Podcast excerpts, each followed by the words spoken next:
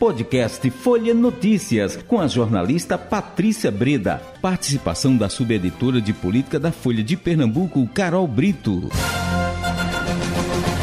Terça-feira, 27 de setembro de 2022, começa agora mais uma edição do podcast Folha Notícias, direto da redação Folha de Pernambuco. Sou Patrícia Breda. A gente segue falando em política com ela, Carol Brito, jornalista, subeditora de política do Folha de Pernambuco. Olha, chegamos na terça-feira e ainda é um mistério esse quem vai para esse segundo turno com Marília, né, Carol? É, pois é, Patrícia. A última semana de campanha, né, e a gente esperava um cenário pelo menos um pouco mais consolidado, né? E o que a gente viu é que se a gente pegar a pesquisa que foi feita no começo do mês e a pesquisa de hoje, não muda praticamente nada, viu, Patrícia? É quase o mesmo resultado. Só o candidato Miguel Coelho que oscilou positivamente um ponto, mas nada que mude realmente esse cenário inédito de um empate entre quatro candidatos muito competitivos. Então, o que é que a gente continua vendo, né? Uhum. É que uhum. Marília Reis consolida sua dianteira, né, com a folga que praticamente é vista como se sua vaga no segundo turno estivesse garantida e ela ficaria ali esperando quem seria seu adversário, né? E realmente com quatro candidatos empatados, né? Fica realmente difícil arriscar até mesmo um favoritismo ali por esse segundo lugar, né? A própria é, Marcela Montenegro é, avalia que esse voto nas eleições desse ano vai ser daquele eleitor que realmente deixa para definir é, seu voto ali entre o sábado e o domingo. É quando ele finalmente vai perceber que, eita, tem eleição amanhã, vou ter que ir à urna, vou votar tenho que fazer minha colinha, qual é o número que eu vou botar lá. Então, realmente o eleitor pernambucano deixou para a última hora essa decisão e vai ser emoções ali até o dia em que as urnas é, revelarem o vencedor. É, Carol, é, eu é, confesso a você, claro, não é que toda essa expectativa para saber o, sobre esse segundo turno, né, no governo de Pernambuco nessas eleições. Minha expectativa também em relação, claro, à presidencial, se a gente encerra é, é esse pleito no primeiro turno, ou se a gente vai para o segundo turno, mas é, com certeza eu estou ansiosa para ver como é que vai ficar esse congresso, tá? Quem é, quem são esses deputados, quem são esses senadores, como é que vai ficar essa. Vai haver equilíbrio de forças entre direita e esquerda e o centrão vai se manter? Como é que eh, eh, o número? Como é que vai ficar isso? Entender essa divisão, essa distribuição de cadeiras, tanto na Câmara como no Senado? Eu confesso a você que eu estou bastante apreensiva em relação a isso, porque é aquilo que a gente vem falando sempre. Não adianta você simplesmente eleger o presidente ou a presidente se você não tem um Congresso que o apoia, né, Carol?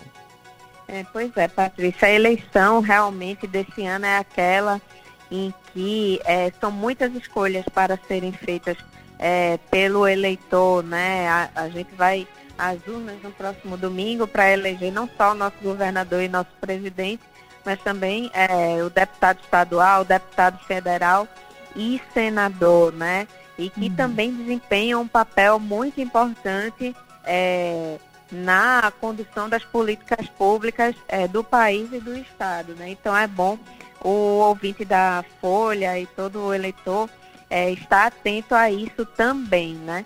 Uhum. Para o Senado, é, por exemplo, Patrícia, a gente já vê um cenário aí em que Tereza Leitão assume uma dianteira também Isso. é confortável, né? Ela uhum. saiu de 20 para 25 pontos Isso. percentuais, né? Abrindo uma frente aí de é, praticamente 15% em relação a, ao segundo, 13%, perdão, em relação ao segundo colocado, André de Paula, né? Então, a eleição para o Senado é uma eleição que é decidida em apenas um turno, não tem segundo uhum. turno é, na eleição é, para o Senado. Uhum. Tem alguns dados interessantes, que é, por exemplo, você tem é, eleitores que não sabem ou não responderem quem vão votar, é, são 23%.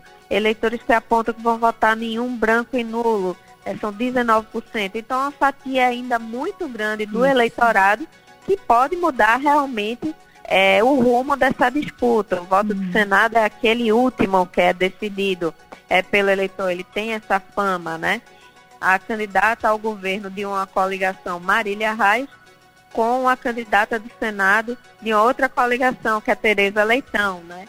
Com o candidato a presidente Lula, que apoia é, Danilo Cabral, mas que ainda a gente vê que o eleitor não fez ainda essa associação de Danilo como esse candidato oficial de Lula. É uma aposta realmente da Frente Popular de fazer é, essa liga para tentar fazer com que Danilo chegue ao segundo turno, mas por enquanto as pesquisas é, não mostram ainda é, que essa, essa estratégia é, conseguiu dar efeitos ainda tão é, efetivos, né, Patrícia? É isso. O Carol, só abrindo aqui um parênteses aí em cima dessa, do resultado dessa pesquisa, e aí que você bem colocou, que é esse número né, de, de indecisos em relação ao Senado. Isso me chamou bastante atenção também, eu achei muito elevado, né?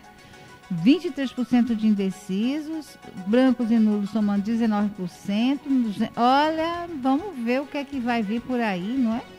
É, é, pois e... é, Patrícia, o que é, to, é, muitos analistas que a gente escuta no dia a dia falam é que realmente essa eleição presidencial roubou todas as atenções uhum. é, do pleito desse ano. Né? A gente tem uma eleição muito polarizada entre Lula e Bolsonaro, aonde a maioria dos eleitores só querem saber realmente quem é que vai ser o próximo presidente, né? Se vai ser Lula, se vai ser Bolsonaro.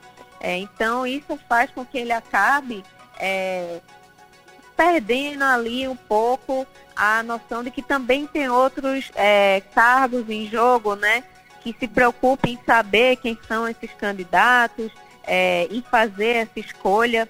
É, por enquanto, essa eleição nacional vem roubando realmente atenções. Isso tem acontecido com o cargo de governador do estado e, claro, mais ainda vai acontecer com o cargo de senador, né? Que é um cargo que não costuma realmente chamar tanta atenção e que tem realmente essa fama de ser o último a ser decidido pelo eleitor. Tanto é que há inclusive é, estudos né, na ciência política de que há uma tendência realmente do candidato a governador puxar o senador, né? Uhum. Porque é um voto realmente que não fica tanto na cabeça do eleitorado, né? Ele acaba realmente sendo puxado pelo candidato a governador nas eleições desse ano, é, isso tem é, sido posto à prova, né? Porque a gente vê Tereza Leitão liderando, mas sua candidata ao governo não é, é a Marília Arraes, que também lidera, né? Mesmo uhum. elas tendo sido muito aliadas é, durante muitos anos, é, essa tendência aí vem sendo realmente testada, viu, Patrícia? É isso. O, o Carol, hum, que outros destaques você quer trazer para a gente? Pronto, Patrícia, hoje também é, a gente teve mais uma visita aí do presidente Jair Bolsonaro, uhum. dessa vez do sertão do São Francisco, né? Ele uhum. fez aí uma dobradinha, é, vai, é, visitou Petrolina, em Pernambuco, e a cidade vizinha ali, que ele esticou para Juazeiro sua visita, é, Juazeiro que fica na Bahia, né, no uhum. norte da Bahia. E aí ele fez essas agendas com a participação de Anderson Ferreira, que é o seu candidato a governador e que aposta é, nessa é, ligação com Bolsonaro para chegar ao segundo turno. É, Bolsonaro fez um discurso em defesa da sua gestão, né, falando principalmente sobre a questão do combate à inflação, defendendo é, investimentos do seu governo, como o auxílio emergencial, o combate à pandemia da Covid, que foram defendidas pela sua gestão. Ele é, fez também apelos religiosos, é, almoçou com lideranças evangélicas uhum. é, no Bodódromo, que é um, um, espaço bem tradicional ali em Petrolina, quem é da região conhece. Uhum. Então foi uma aposta aí do presidente Jair Bolsonaro, mais uma, de tentar conquistar o eleitorado nordestino.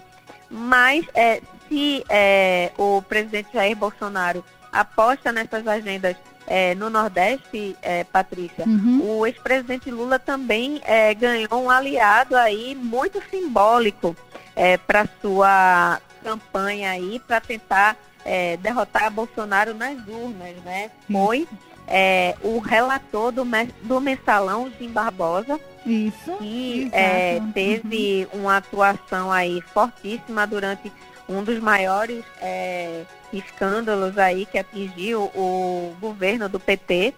Ele declarou voto em Lula, fez fortes críticas ao presidente Jair Bolsonaro e o seu é, governo, disse que Isso.